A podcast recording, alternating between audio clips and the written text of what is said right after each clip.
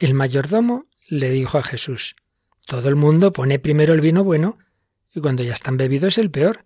Tú, en cambio, has guardado el vino bueno hasta ahora. Seguimos hablando de gula, ebriedad y alcoholismo. ¿Nos acompañas?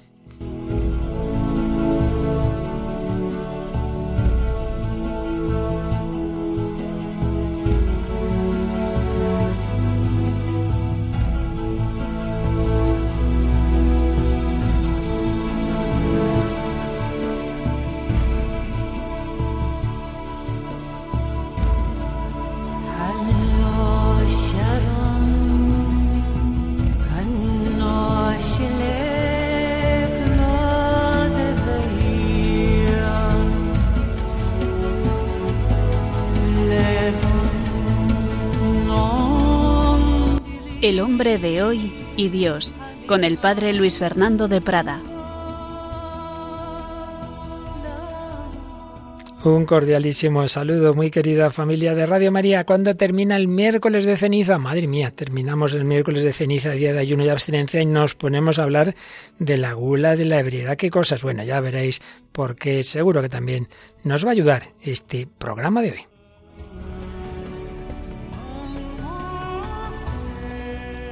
Y ya recuperamos que la semana pasada no pudo estar con nosotros a Paloma Niño. Bueno, Paloma, ¿qué tal llevamos este día de ayuno y abstinencia? Muy buenas noches a todos los oyentes. Pues muy bien y comenzando así la cuaresma, que ha llegado muy rápido, pero bueno, pues empezamos ahora unos largos 40 días. Así es, pero hay que tomarlo claro que sí, en positivo. En realidad es una gracia que Dios nos da mayores gracias que nos comunica para prepararnos bien a la Pascua, a la resurrección con Cristo. No olvidemos que todo este larguísimo ciclo que ya va llegando hacia el final del hombre de hoy, Dios tiene como lema general, sus heridas nos han curado, las heridas de Jesucristo, del siervo de Yahvé, del corazón de Cristo. Las heridas físicas sanan nuestras heridas espirituales, morales y si Él quiere también psicológicas y a veces hasta físicas en los milagros.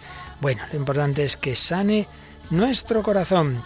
Pues sí, estamos con este último vicio capital, la gula, y ya en la parte de ebriedad, la parte de la bebida, hablábamos ya un poco el día pasado, aunque volveremos próximos días a rematar la parte de la comida, pero hoy nos centramos en la bebida. Pero antes de ello, Paloma, tenemos algún mensaje en redes sociales, ¿verdad?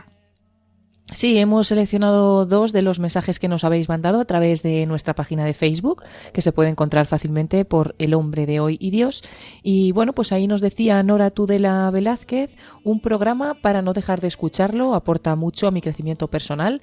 Gracias, Padre, que Dios los bendiga y siga con más fuerza para evangelizar a todos los lugares donde llega esta emisora. Un abrazo inmenso, le sigo desde hace años y un saludo desde Bolivia. Bueno, y Luisa Gallo Sí. sí, luego Luisa Gallo nos decía, atenta como siempre a las enseñanzas del programa, gracias por todo el esfuerzo que hacen para todos los oyentes. Estupendo, de Bolivia a Madrid y a muchos más sitios. Aquí seleccionamos alguno, pero sabemos que sois muchísimas naciones, que saludamos a todas, naciones hermanas que nos seguís a través de las ondas y muchas otras personas a través de Internet, por supuesto. Bueno, pues ya el día pasado, como os indicaba, entrábamos en este aspecto tan complicado, tan doloroso, que tanto daño ha hecho y hace en la historia del alcoholismo. Y más o menos todo va a girar en torno a ello. La obra literaria que nos ha vuelto a compartir nuestra querida colaboradora Mónica del Álamo nos ha mandado su grabación. ¿Cómo se llama la obra que nos ha comentado Paloma? Hoy va a comentar Mónica del Álamo el libro Viviana y su mundo. Viviana y su mundo, una obra de José Luis Olaizola. Pero luego nos vamos a ir a un par de, de testimonios, digámoslo así, musical uno, cinematográfico otro, que tienen que ver mucho, mucho, mucho con esto del alcoholismo. ¿Qué canción nos traes, Paloma? Te vas a la movida de los 80 de Madrid, con la parte, sí. en fin, dramática también que tuvo ese movimiento. Sí, nos vamos a ir hasta a la canción Quiero beber hasta perder el control, ya lo dice todo su propio título, que es una canción de Los Secretos, pero que luego ha sido versionada en varias ocasiones por, por otros cantantes. Y la película que ya comenzábamos a ver, vamos a ver, a comentar el día pasado y nos quedaba pues una serie de cortes muy interesantes para hoy. Recordamos qué película es.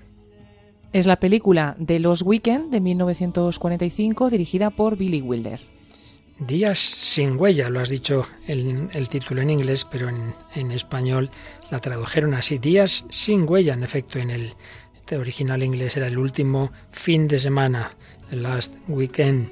Y bueno, nos traes un testimonio muy reciente de una chica que tiene que ver su vida con adicciones de distintos tipos.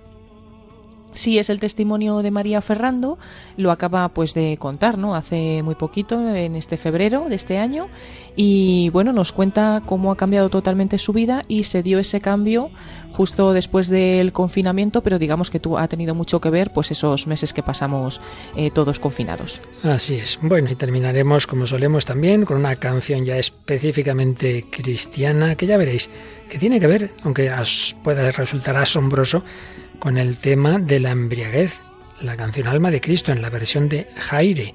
¿Y qué tiene que ver? Bueno, pues ya lo veremos. Vamos adelante, edición 383, Capicúa 383 del hombre de hoy y Dios.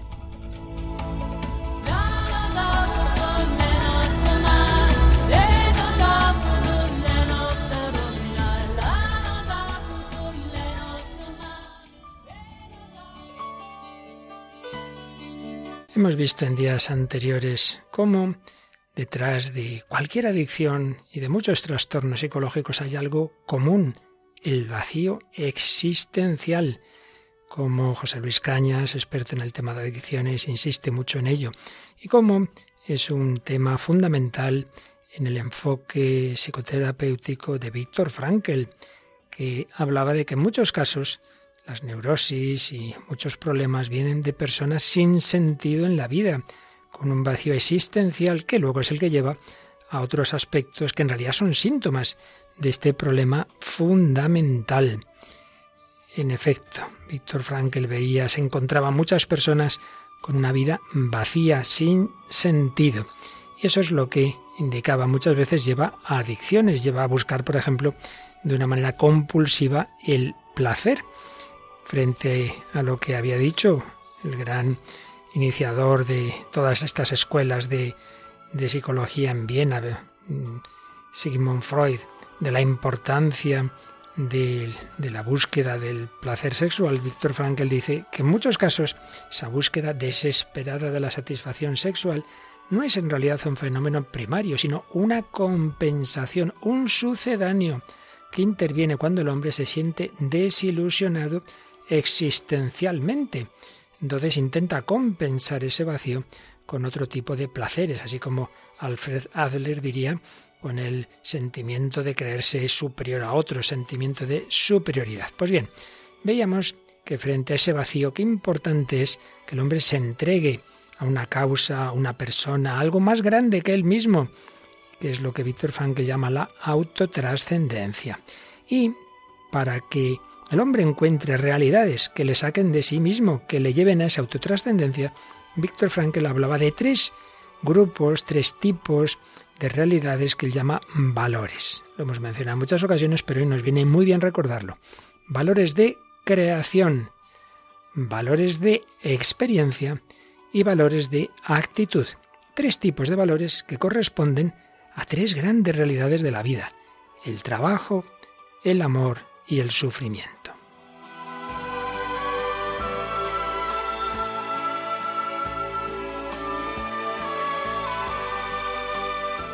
Valores de creación, el trabajo, aquello con lo que el hombre disfruta en su creatividad, el homo faber, que pone en ejercicio sus capacidades, se ilusiona con esta empresita que empecé yo de cero, mira, fíjate, esto va avanzando, con este trabajo, con hacer esto bien, con este libro que estoy escribiendo, con esta obra que estoy componiendo, esta obra musical, etcétera, etcétera. Sí, es algo que nos puede sacar de nosotros mismos, que nos puede llenar, que nos puede satisfacer. Sin embargo, no llena del todo nunca al hombre, no deja de ser una actividad y además está el gran peligro de que por ello se dejen otras dimensiones, lo que hemos también hablado en otras ocasiones, personas que viven solo para el trabajo o para el estudio, los workaholic. Recuerdo una mujer que me decía, mi marido está vivo para el trabajo y muerto para todo lo demás, se sentía sola y abandonada. Personas que han puesto todo, todo, todo su esfuerzo en el éxito, en el trabajo, se arruina la empresa y se suicidan. Y no estamos hablando de teorías. Valores de creación son importantes, pero insuficientes.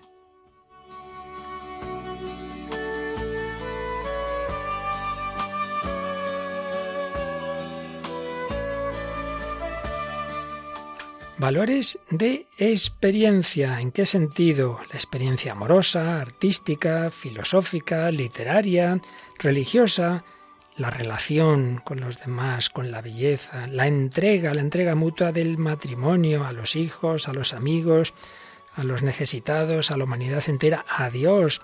Por este camino, dice otro psicólogo Ramiro J. Álvarez, el hombre se trasciende a sí mismo entregándose a otros, se libera de la autoneurosis a la que está condenado el sujeto continuamente pendiente de sí mismo. Sobre todo, bueno, el arte, la naturaleza, todo entra aquí, pero sobre todo el amor constituye, dice Frankel, la forma más alta de los valores de experiencia. Distingue a su vez, cuando estamos hablando de, del amor de pareja, tres niveles. El, el nivel puramente sexual, el enamoramiento, digamos, ya más erótico, pero en un sentido psicológico, y el amor espiritual, la persona por sí misma. Aquí no entramos en estos matices, pero sí señalamos la importancia que estos valores de experiencia y particularmente el amor a las personas humanas y divinas, Padre, Hijo y Espíritu Santo, tienen para sacarnos de nosotros mismos. Sí, pero si hablamos solo de las personas humanas, también esa persona en la que cifras tu vida, tu alegría, tu felicidad, puede fallarte, te puede abandonar, se puede morir entonces, si solo tenemos valores de creación y solo valores de experiencia y nos fallan, ¿qué ocurre? Pues que el hombre cae en una grandísima tristeza, puede deprimirse, puede plantearse incluso el suicidio.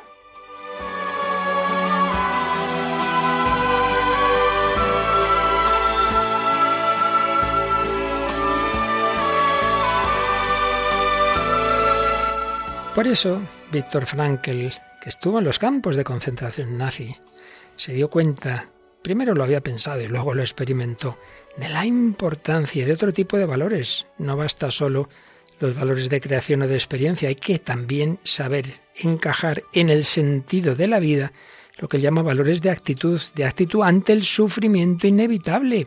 Mira, yo estoy en el campo de concentración, esto es así, yo no querría estar, pero estoy o me han dicho que tengo una enfermedad incurable. Eso es así, vamos a luchar, vamos a poner nuestra parte, sí, sí, pero tengo que tener una determinada actitud ante ello. He fracasado en esto, he perdido estos años preparando una oposición, la he suspendido.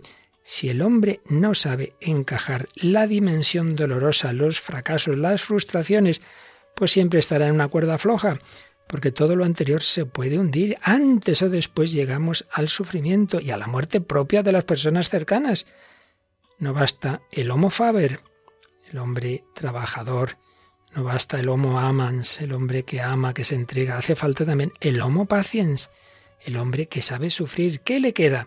La actitud con la que tome esa circunstancia difícil, ese fracaso, incluso esa muerte, saber dar sentido también a esas dimensiones de la vida es fundamental. Si no, está nuestra vida bien asentada en todos estos tipos de valores, antes o después caeremos en el vacío, caeremos incluso en el peligro de la desesperación. Yo me apoyaba en esta empresa, nos hemos arruinado, en tal persona que me ha dejado se ha muerto. ¿Y ahora qué? Y encima me dicen que estoy enfermo o me he quedado parapléjico. ¿Y ahora qué? No habrá la posibilidad de encontrar sentido en esas circunstancias. Cuando es así, en esa situación está uno justamente en la en las circunstancias que facilísimamente le pueden llevar o a una desesperación total, depresión y suicidio, o a una adicción para intentar calmar, ahogar las penas. Y es justamente de lo que vamos a hablar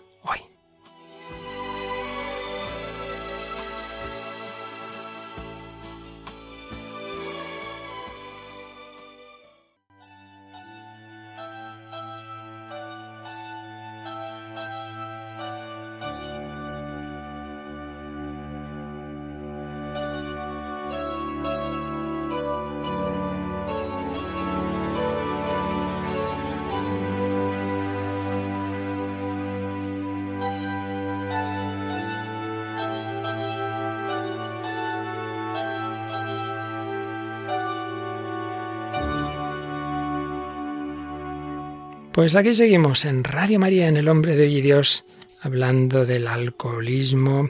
Hemos hecho una introducción resumiendo, básicamente muy resumido, claro, los planteamientos de Víctor Frankel sobre el vacío existencial, la autotrascendencia y los valores que pueden dar sentido a la vida. Y cómo si nos faltan esos valores y concretamente cuando llegan los momentos difíciles, si no tenemos la actitud adecuada, podemos caer en situaciones que nos lleven a cualquier cosa como a una adicción. Bueno, pues está con nosotros Paloma Niño, pero no puede estar físicamente, pero nos ha enviado una vez más, como en otras ocasiones, nuestra gran colaboradora Mónica del Álamo Toraño. Bueno, Paloma, pues recordamos que, que nos ha enviado Mónica, qué obra nos ha enviado. Pues esta vez nos ha enviado eh, un resumen del libro Viviana y su mundo, un libro de José Luis Olaizola. Bueno, pues vamos a escuchar, ya veréis qué interesante lo que nos cuenta Mónica sobre esta obra que está centrada en el tema de hoy, eh, una persona alcohólica. Hola, Padre Luis Fernando. Hola, Paloma. Un saludo a todos los oyentes. Encantada de estar otra vez por aquí. Traigo un libro que es, yo creo que, de mis favoritos del mundo. Es un libro entrañable de José Luis Solaizola, que fue premio Planeta, y el libro se llama Viviana y su mundo. La protagonista es una niña, Vivi, Viviana, que es huérfana de madre, vive con su padre, y su padre es muy buena persona, pero tiene un problema, tiene un problema con el alcohol.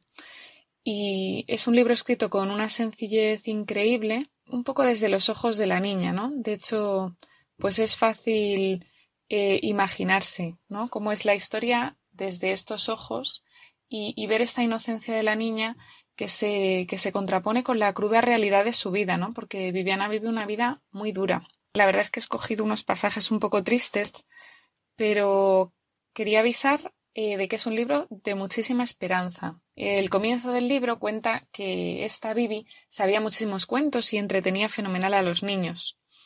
Y entonces dice la profesora le preguntaba ¿Dónde aprendes esos cuentos?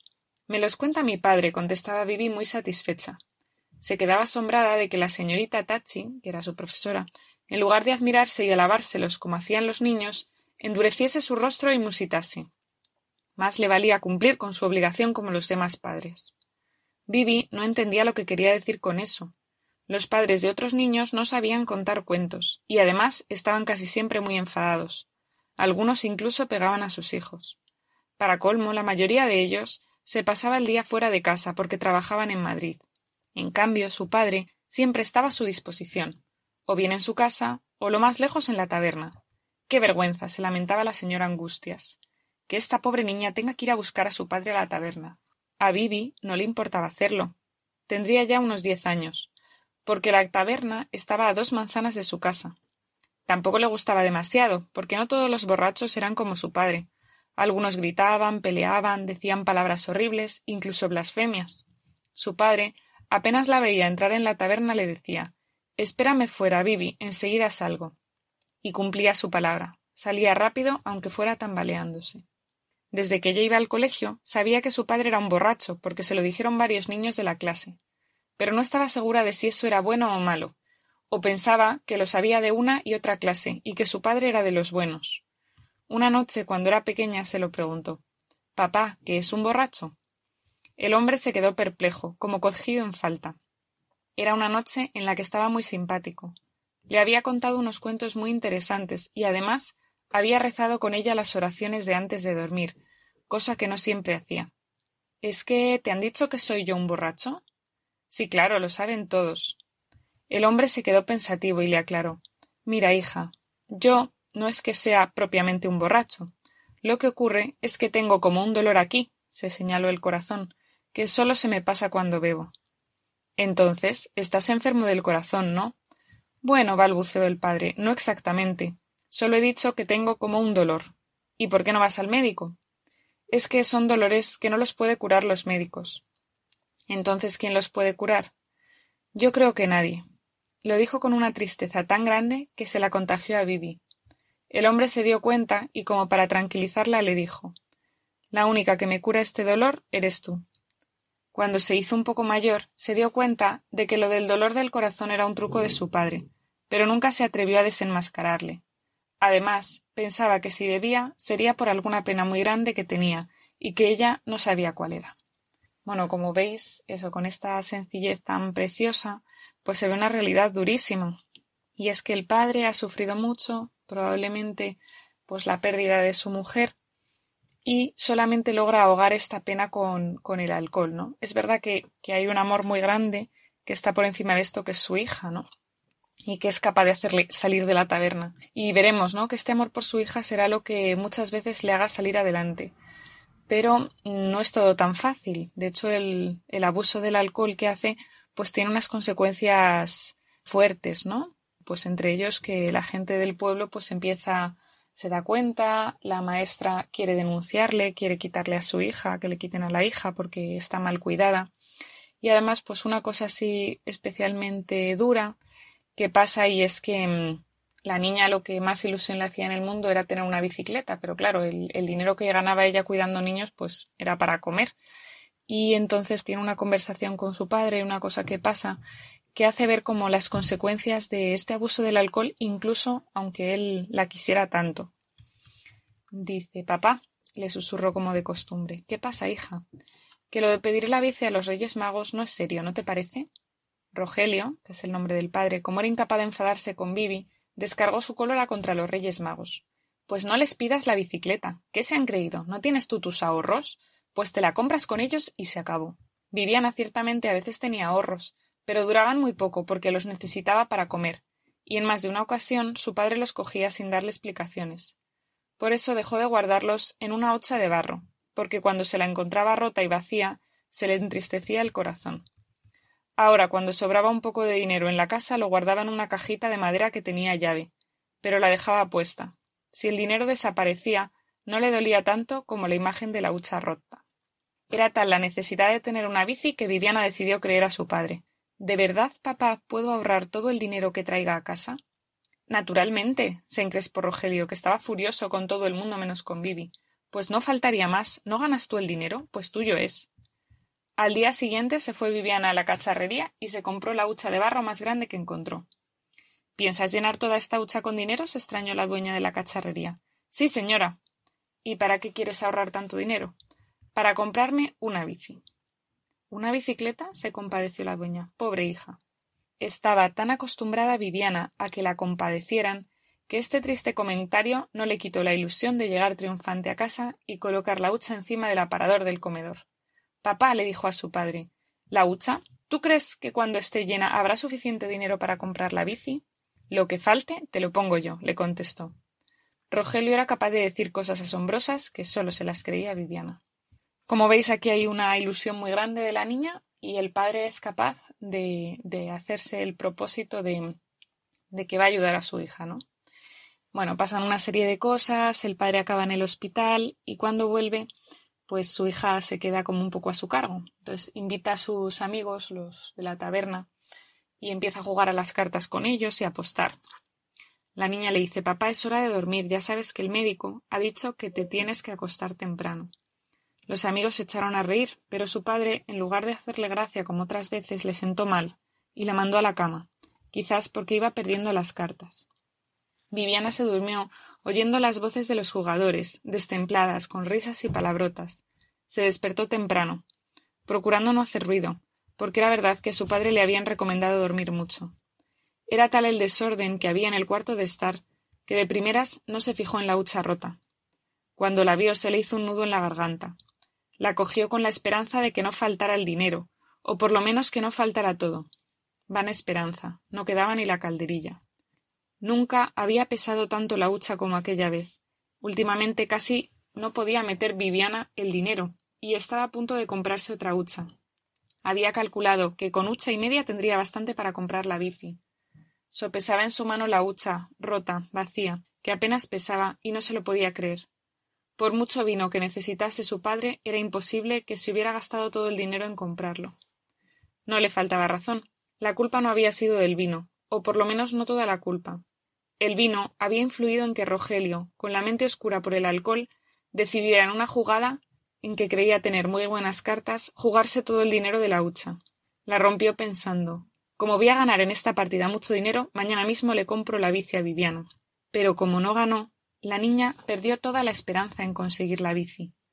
Ante la hucha vacía, pensó si podría seguir viviendo sin la ilusión de tener algún día su bicicleta.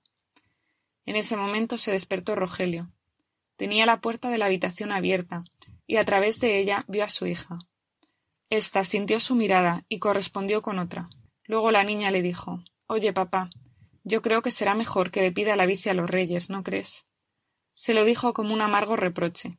Pero Rogelio estaba tan triste por lo que había hecho, con tanto dolor de cabeza por el vino y con tanto dolor de corazón por comprender que no tenía remedio, que ni tan siquiera se puso a despotricar contra los Reyes Magos, como en ocasiones anteriores.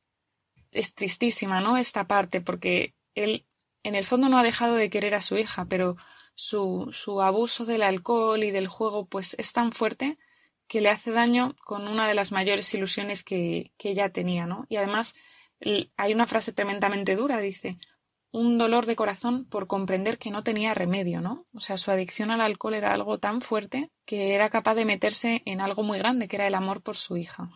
Así que bueno, es verdad que acabamos así como con tristeza, pero de verdad que es un libro precioso, con, una, gran esperanza. Y todo, incluso esta adicción al alcohol, se puede curar con el amor, porque esa es la, moraleja de, del libro. Eh, con el amor y con tratamiento, evidentemente, ¿no? A Dios rogando y con el mazo dando, pero yo creo que nos muestra muy bien que toda adicción, ¿no? En este caso el abuso del alcohol, pues es que no es que este hombre no era un hombre malo, no, era un hombre simplemente con una tristeza muy grande que había intentado apagarla con el alcohol y que ni siquiera el amor de su hija podía sacarle adelante, ¿no? Si él no tomaba una decisión radical. Así que nada, muchas gracias por permitirme acompañaros en este día un saludo a todos. Gracias a ti, Mónica. Bueno, Paloma, qué fuerte, ¿eh? Un poco triste, en efecto, como dice Mónica, aunque esperamos que luego la cosa vaya mejor. ¿Qué te ha parecido? La verdad es que me, ha gustado mucho este libro que nos ha traído hoy Mónica y bueno, pues ver también un poco la reflexión que hace ella, que al final en un momento él sí que le dice a la niña, pues, eh, ¿por qué bebo? porque tengo como un dolor en el corazón que solo se me cura contigo, ¿no? O que eres tú la única que lo curas. Pero como dice Mónica, mm, ese amor luego no es lo suficientemente fuerte, no que el amor no sea fuerte, sino que no tiene la suficiente fuerza mm. para vencer al vicio del alcohol, ¿no? Entonces es también, es también triste y, bueno, ver cómo al final cuando estás en una adicción así, también las personas que están a tu alrededor pues, pues sufren, ¿no? Tremendo, sí. He oído hablar a veces a padres, ¿no? Y hijos que son conscientes de que hacen sufrir a sus padres. No quisieran, pero, pero no pueden, no pueden. Yo creo que se cumple aquí un poquito lo que hemos visto antes. Hay un vacío, hay una tristeza, ha muerto la mujer, entonces esa tristeza intenta pues calmarla con, con el alcohol, eso le genera una adicción, otra adicción, al final aparece también el tema del juego, por lo menos en esa ocasión, cuántas personas son poliadictos, no solo una cosa, sino varias, porque en el fondo es el mismo problema, el vacío, intentarlo llenar como sea. Y la esperanza está en los valores de experiencia, la esperanza está en el amor de esa niña. De momento no lo ha conseguido en lo que nos ha contado y Mónica. Esperemos que en el resto sí. Bueno, pues vamos a la música, Mónica, no, Mónica, no, Paloma, vamos a la música que nos traes hoy. Y también aquí, en alguien de una voz y de una gran capacidad musical que tenía, pero que también, pues como tantos compañeros, tantos artistas famosos, pero que han caído en adicciones y que han muerto jóvenes, y es el caso de quien nos traes hoy, de, de Enrique Urquijo, eh, iniciador con sus hermanos del grupo Los Secretos. ¿Qué nos cuentas? Pues sí, esta canción que vamos a escuchar, Quiero beber hasta perder el control, es una canción de esta banda madrileña de Los Secretos, como bien dices, pues comenzada por Enrique Urquijo. Y bueno, pues este grupo es un grupo de rock, de pop rock español, fundado en Madrid, que desarrolló su carrera en los años 80 hasta la actualidad. Y se les ha relacionado habitualmente con la movida madrileña, aunque ellos pues han dicho que no es, que no se han querido identificar del todo con ello, ¿no? Y este tema que vamos a escuchar hoy es uno de los más emblemáticos del grupo, más conocidos. el estilo de la música tiene influencias de country americano y luego pues se volvió a grabar después en el disco homenaje a Enrique Urquijo con la voz de Carlos Goñi y también ha sido como interpretada por otros cantantes, ¿no? Se han hecho varias versiones de esta canción. Pues escuchamos Quiero beber hasta perder el control de los secretos. Nunca he sentido igual una derrota que cuando ella me dijo se acabó. Nunca creí tener mi vida rota. Ahora tan solo arrastro mi dolor. Y mientras en la calle está lloviendo, una tormenta y mi corazón. Dame otro vaso, aún estoy sereno. Quiero beber hasta perder el control. ¿Cuántas noches soñé y regresabas? Y en mis brazos llorabas por tu error. Luego un ruido del bar me despertaba. Y el que lloraba entonces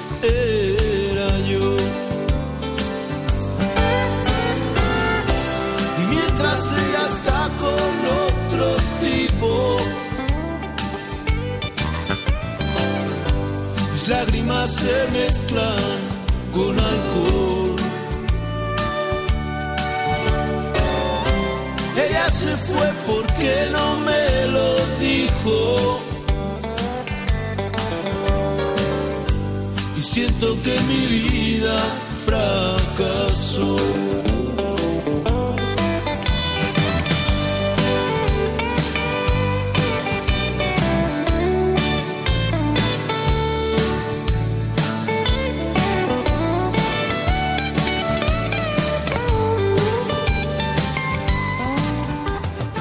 Bella melodía, pero triste por otro lado, y donde vemos todos los temas que decíamos antes. Hay un fracaso, la chica le deja, lo siente como una derrota, como que mi vida fracasó, se acabó. Y entonces intenta calmar esas lágrimas mezclándolas con alcohol, bebiendo hasta perder el control.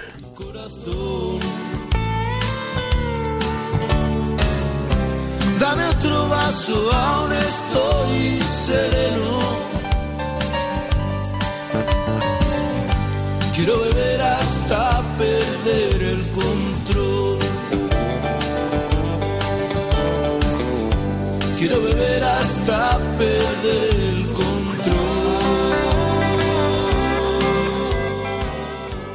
Están escuchando en Radio María El hombre de hoy y Dios. Pues sí, es Radio María, no os asustéis, ya sabéis que este es un programa de diálogo con nuestro mundo de hoy, un mundo herido. No juzgamos a nadie en particular, nadie, nadie, solo Dios sabe lo que hay en cada corazón, pero sí nos da pena que estos deseos de felicidad que tenemos todos, pues cuando no se encuentra aquel que los sacia, pueden pasar cosas tan trágicas. El líder de los secretos nos, nos cuenta Miguel Ángel Vargueño, que escribió su, biografía, pasó la mitad de su vida sumido en un círculo vicioso que le llevaba de la depresión a las drogas, de las drogas a la depresión. Escribía Vargueño, cuando sentía el hormigueo de la desesperación, recurría al alcohol, la heroína, la cocaína, los tranquilizantes, para conseguir una especie de muerte efímera. Muerte que de hecho ocurrió cuando a las nueve de la noche del miércoles 17 de noviembre de 1999 aparecía en el portal de la calle, fijaos qué nombre, del Espíritu Santo en el barrio madrileño de Malasaña. Bueno, Paloma, una canción bella, una música bonita, pero con un drama también detrás, ¿eh?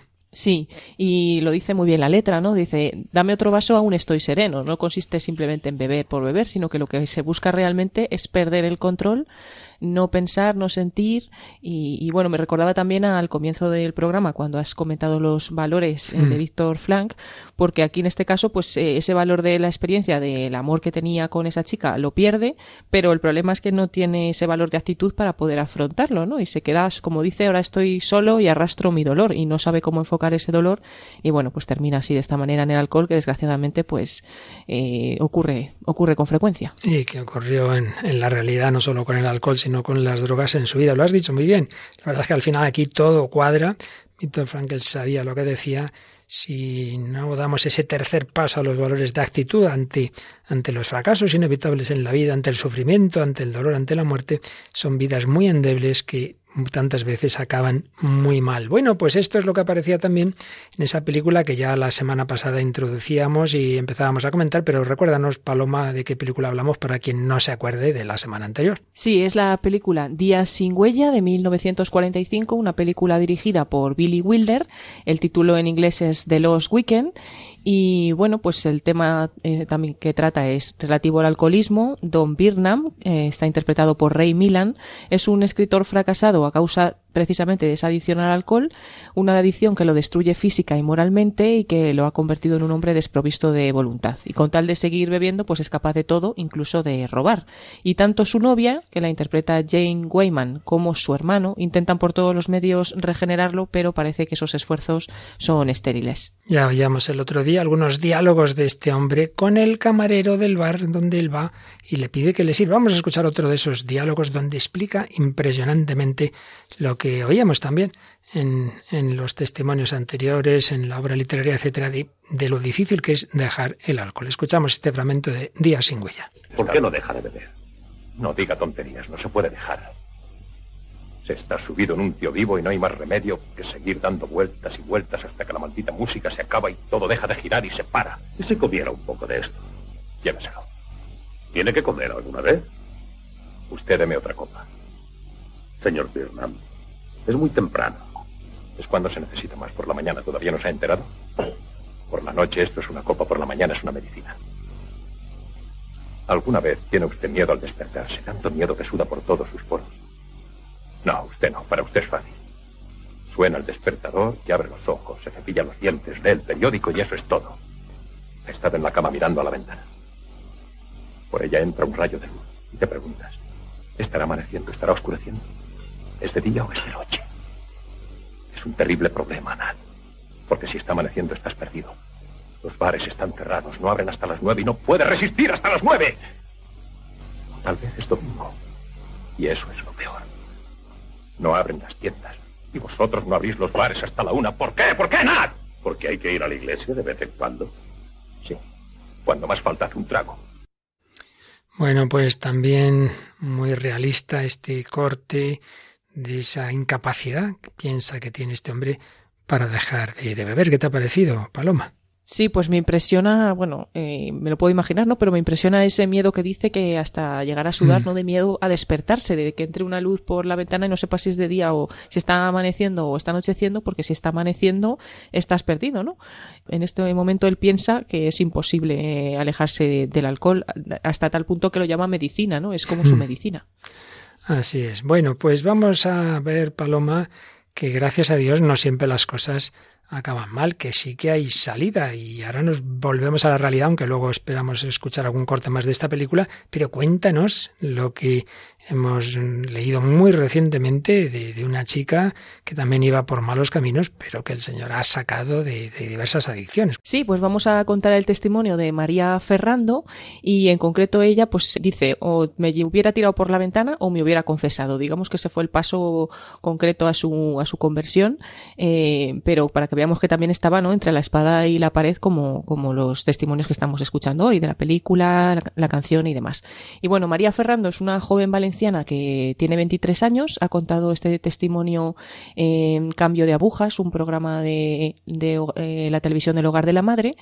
Y bueno, ella se educó en una familia católica, es la tercera de ocho hermanas, siempre ha estado pues rodeada de niños, de primos, de niña y de adolescente. Dice también que estudió en un colegio católico aunque dice que todo lo que sabía sobre la fe era porque se lo habían enseñado en casa, que el colegio tampoco le aportó mucho en ese sentido. No tenía problemas especiales a la hora de relacionarse con los demás y bueno, había tanteado algunos movimientos católicos juveniles, pero no se encontraba a gusto en ninguno de ellos. Y a los 15 años, rodeada de amigos nada religiosos, empezó a saltarse la misa dominical, mintiendo a sus padres. Les decía que iba a misa por su cuenta, pero en realidad dedicaba esas tardes a fumar porros con sus conocidos. Y bueno, también empezó a obsesionarse con su aspecto, eh, quiere ser perfecta, quiere ser guapa, y dice que ella en ese momento cayó en la bulimia hasta que le salió una úlcera en la garganta. Eh, la úlcera pues le sirvió para frenar esa caída en el desorden alimenticio que había, con el que había comenzado, ¿no? Y a esa edad, también a los 15 años, golpeada por la enfermedad de la bulimia, la droga y una vida desordenada, pues sentía que su vida era un caos. Y de repente, pues ella ya no quería nada. Lo único, lo único que quería era desaparecer. Intentó varias veces suicidarse, aunque dice que gracias a, pues gracias a Dios no lo consiguió. Y un día habló con su madre. Su madre le dijo que la vida era algo muy valioso para Dios y que por lo tanto rechazarla era una gran ofensa y que por eso el demonio tentaba a las personas con el suicidio. María entonces se quedó con, esa idea clara de que si me suicido voy al infierno y dio un paso más y dijo no me voy a separar nunca más de Dios. Así estuvo como dos o tres años en una vida estable de fe, eh, acudiendo a los sacramentos, pero a partir de los 18 años volvió a rodearse de algunas amistades no muy adecuadas y dice que volvió a caer en el pecado de forma grave. Entabló también una relación con un chico, una relación que le costó bastante tiempo entender que era tóxica y bueno, como le daba mucha vergüenza eh, confesarse, abandonó el sacramento de la reconciliación y ella misma dice, si dejas de confesarte, dejas de comulgar. Y si dejas de comulgar, pues dices, para no hacer nada, pues dejo de ir a misa. Y así se alejó de nuevo de la iglesia y de Dios dejándolo de, de lado. Dice también María que se volvió entonces muy malhumorada, huraña, y que su familia al ver cómo actuaba pues se entristecía, ¿no? Eh, dice que cuando ella iba a casa se sentía juzgada. Decía, mi familia no me entiende porque, claro, ellos son católicos, son muy tradicionales y no entienden que yo tengo otras ideas, que pienso de otra manera y, es decir, que si voy a discutir, mejor no paso por casa. Entonces dice que solamente pasaba por su casa para coger ropa, pero realmente vivía en casa de su novio cuando llegó el confinamiento por el coronavirus, pues ella pensó en que no se iba a confinar con sus padres y sus hermanas porque allí no tenía espacio para fumar, especialmente pensaba en eso, ¿no? ¿Dónde voy a fumar, no? Y se confinó con su novio, eh, lejos de su familia, pues y en esos momentos de confinamiento se volvió a hundir con otra droga, en este caso con el alcohol volvió a sentir que su vida era absurda, que era insoportable, pero no se atrevía a pensar en el suicidio por aquella conversación que había tenido un día con, con su madre, ¿no? Pero sí que quería morirse y en vez de intentar matarse, pues una y otra vez le deseaba que Dios le quitase la vida, ¿no? Como que le pedía a Dios que le quitase la vida. Y bueno, pues su novio tampoco era una gran ayuda porque llevaban entonces ya una relación muy tóxica de la cual dice ella que no podían cortar, que estaban como enganchados y que ella no podía soltarle. Y bueno, cuando ya llegó mayo de 2020, el confinamiento con motivo de, del coronavirus, pues eh, se, en mayo ya, ya fue menos estricto y ya ella pudo salir, ¿no? Y se fue a ver a su madre y justo su madre estaba en misa. Pero bueno, como tenía muchas ganas de verla, llevaba dos años sin ir a misa, se pasó por la iglesia y escuchó también la misa y como un impulso se fue a confesar. Y dice, es que sentía mm, que era o confesarme o tirarme por la ventana, porque ya estaba en tal desesperación que no sabía qué hacer. Después de esa confesión volvió a casa de su novio, pero allí tuvo una experiencia transformadora que vamos a escucharla a ella misma en, un corte que hemos preparado, como cuenta lo que, lo que le pasó pues después de, de esa confesión. Y después de esto yo volví a casa de mi pareja, es que yo no volví a mi casa Claro, yo estaba en casa de mi pareja viviendo. Y entonces, eh, una semana más tarde, estando en casa de mi pareja, yo tengo una experiencia con el Señor y es como si yo me encontrara totalmente en un pozo en el que yo eh, ya estuviera en lo más profundo del pozo y el Señor me dijera como ya has tocado hondo y ahora solo puedes subir hacia arriba. En ese momento es como si me diera la mano, me subiera y, y empiezo a sentir una paz y una calma que yo no sentía desde hacía muchísimo tiempo, porque dentro de mí era todo como, ah, no me toques, no me mires, no nada, y de repente era todo lo contrario, o sea, era muchísima paz. En ese momento yo voy a, la habitación donde estaba mi pareja y le digo que cojo mis cosas y que me voy a mi casa otra vez. Entonces cogí mis cosas y pues me volví a mi casa. Y claro, yo llegué a mi casa y yo lloraba y lloraba y lloraba porque no entendía absolutamente nada, cómo era posible que después de cinco años de noviazgo y después de, de todo, de lo que estuviera llorando era porque me sentía muy feliz, porque había algo dentro de mí que, que no sé, que me había cambiado totalmente.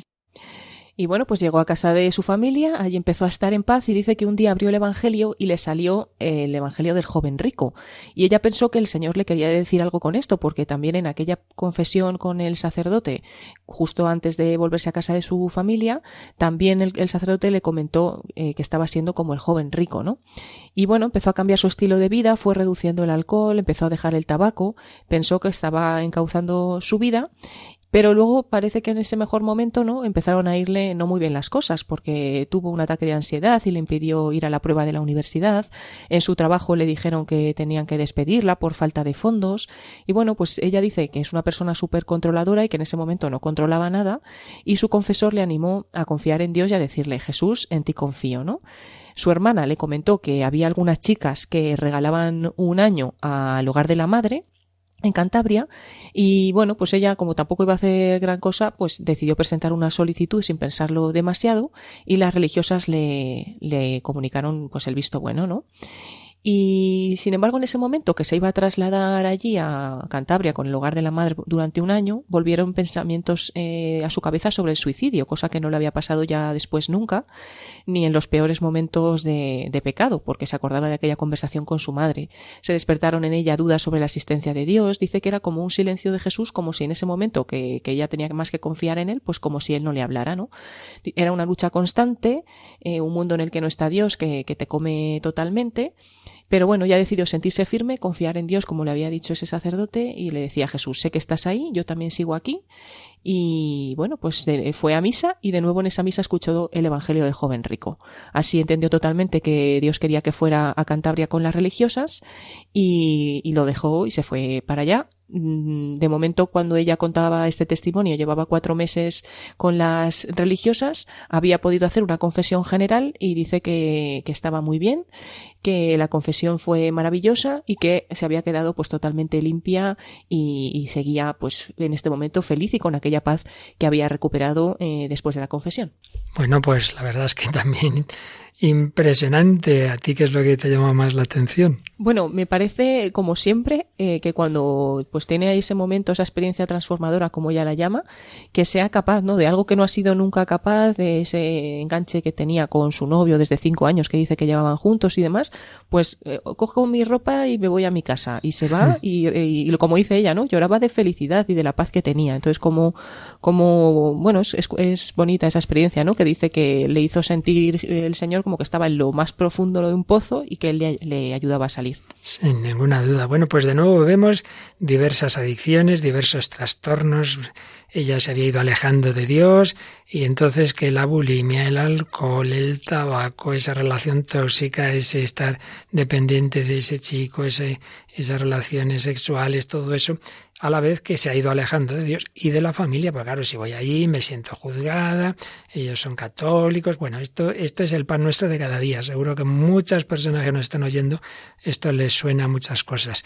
Lo que realmente es, es, es gracioso, Paloma, que no aparece en los cortes que hemos tenido antes, desde luego, es que yo pensé, o me confieso o me tiro por la ventana, no está mal la alternativa, ¿verdad? Sí, sí, sí. O sea, ella estaba tan desesperada que, que por lo menos se le ocurrió eso, ¿no? Que, que, era algo bueno. O me confieso o me tiro por la ventana, pero se encontró en esa encrucijada. Gracias a Dios optó por confesarse y por estar con el Señor. Bueno, pues ha sido tan interesante que vamos a dejar para el próximo día los cortes que también están muy bien de la película Días sin huella, porque la verdad es que la realidad, en este caso, de este testimonio de María Ferrando, que nos ha contado Paloma Niño, pues ha valido por muchos cortes que, ya digo, dejamos pendientes para el próximo día. Pero yo creo que podemos aprender hoy ya muchas cosas. Todos necesitamos un sentido, algo que dé unidad a nuestra vida, decía el fundador de Con Liberación, Luigi Giussiani, por el mismo hecho de vivir una persona cinco minutos, Está afirmando la existencia de algo por lo cual, en último término, merece la pena vivir esos cinco minutos, claro. Es un sentido, es una dimensión de todo minuto de la existencia. Si no tenemos esa motivación, eso que da unidad a nuestra vida, pues lo que decíamos, el fracaso, el vacío existencial, ese fracaso en, de, que hemos oído en varias de las circunstancias, la canción que oíamos de Enrique Urquijo, la, la obra literaria de ese hombre que había quedado, pues había muerto su mujer. Eh, uno se, se desespera, cae en la depresión, intenta vencer la tristeza con el alcohol o con otras adicciones y al final, pues eso, se hace adicto y adicto y adicto. Hay unas palabras de quien todavía era el cardenal Joseph Ratzinger antes de ser elegido Benito XVI, que tiene esa capacidad de analizar el mundo de hoy, que siempre me han impresionado. Decía así, la pobreza más profunda es la incapacidad de alegrarse, el hastío de la vida, considerada absurda y contradictoria. La incapacidad de alegrarse supone y produce la incapacidad de amar, provoca la envidia, la avaricia, todos los vicios que arruinan la vida de cada uno y del mundo. Pues así es. Todos esos vicios que han ido saliendo en estos programas y en el de hoy en particular, todos están relacionados y que pueden llevar a la desesperación. Y volvemos a citar a Víctor Frankl que decía, toda desesperación es, en última instancia, una idolatrización, una absolutización de un solo valor.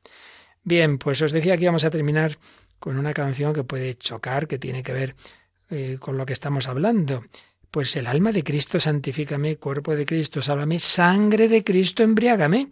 Si no nos embriagamos del amor de Dios, de la pasión del amor de Jesucristo, entonces tendremos que buscar malos sustitutos de los que hacen daño, dice San Pablo en Efesios 4, 18 y siguientes, no os embriaguéis con vino, por el que viene el desenfreno, sino llenaos del Espíritu Santo, recitando salmos, himnos, cánticos espirituales, cantando y salmodiando de corazón para el Señor, como María Ferrando iba feliz, iba contenta, había dejado a su pareja, pero estaba feliz, feliz.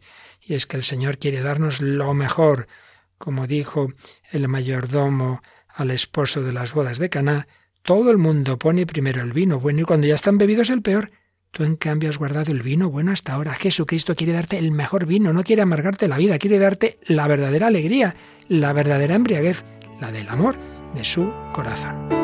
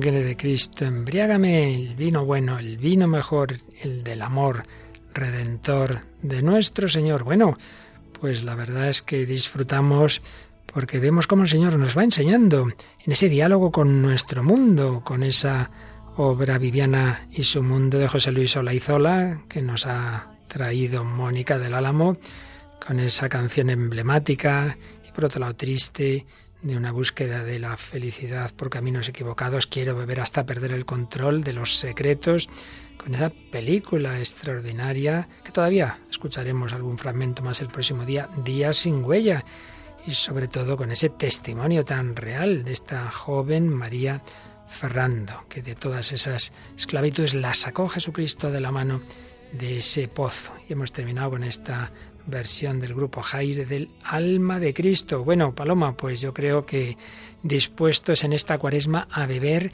y comer lo que más alimenta, la palabra de Dios, el cuerpo de Cristo, la sangre de Cristo. Esa adicción sí que es buena porque no nos quita la libertad, nos da la verdadera libertad, la verdad nos hace libres, ¿verdad? Sí, qué buena, esa es la mejor adición que, tenemos que tener. Y ahora en cuaresma y siempre, pero especialmente pues en esta cuaresma eh, nos ponemos en camino. Así es, y para entrar también con buena música en esta cuaresma, pues no se marchen porque ¿qué llega ahora? ¿Qué llega ahora? Radio María España. Pues hoy estará con nosotros Eusebio Guindano eh, con el programa Música de Dios y que bueno será también muy bonito. Claro que sí, que nos ayudará mucho a entrar con buena música sagrada en el corazón de Dios en esta cuaresma. Pues Paloma Niño, Mónica del Álamo a Distancia, eh, Marta Troyano en el control y todos vosotros, querida familia, queridos amigos de Radio María, unidos en este camino hacia la Pascua, hacia la felicidad, hacia el vino bueno, hacia el banquete del reino de los cielos. Que Dios os bendiga hasta el próximo programa, si Él quiere.